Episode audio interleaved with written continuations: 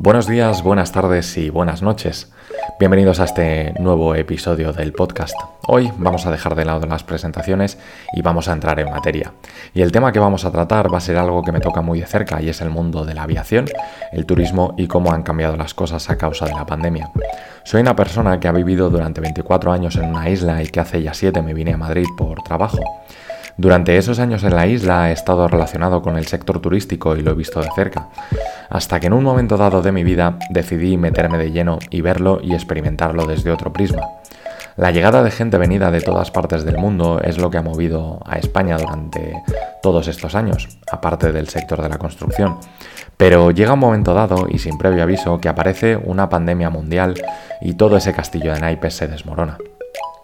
Es ahí cuando nos formulamos la maravillosa pregunta, y es ¿qué hacemos ahora?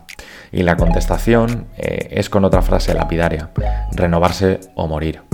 Pero ¿cómo podemos renovarnos frente a algo que es imperceptible al ojo humano?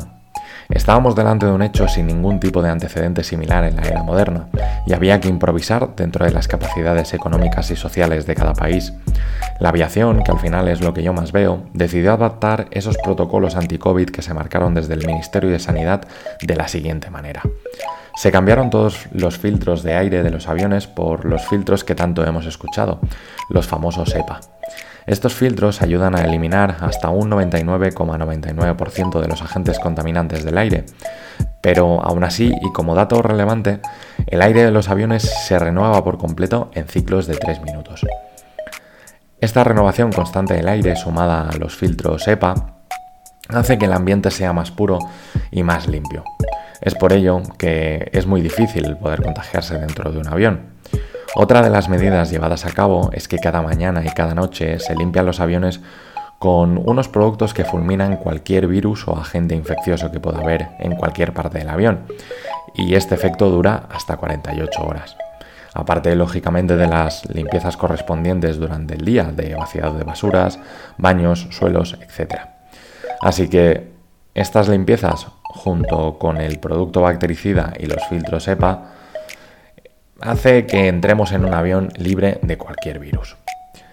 Y ya como último eslabón de la cadena, se entregan toallitas y geles desinfectantes para cada pasajero y las tripulaciones.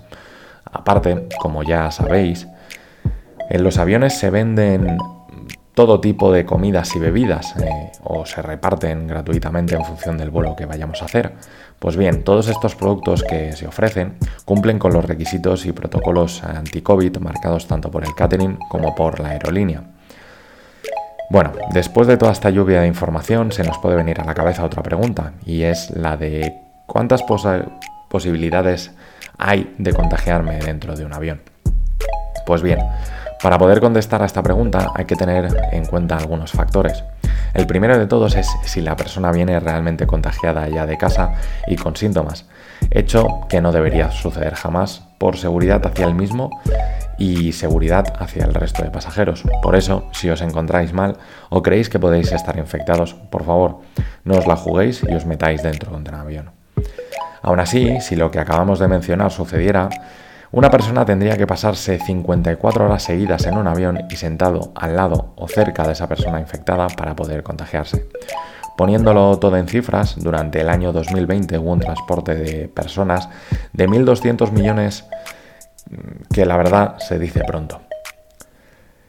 Y dentro de todo ese ir y venir de gente, solo, solo hubo 44 casos que vienen dados por contagios dentro del avión. Es por ello que tenemos más probabilidades de ganar la primitiva que de contagiarnos de COVID dentro de un vuelo.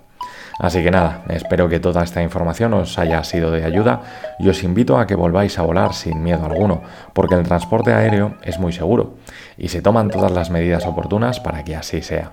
Además, nosotros también debemos hacer uso de las mascarillas, geles y de otros medios que tengamos a nuestro alcance para protegernos. Y ya sabéis que si queremos y nos organizamos bien, tenemos tiempo para todo. Un saludo y hasta el próximo episodio. Chao.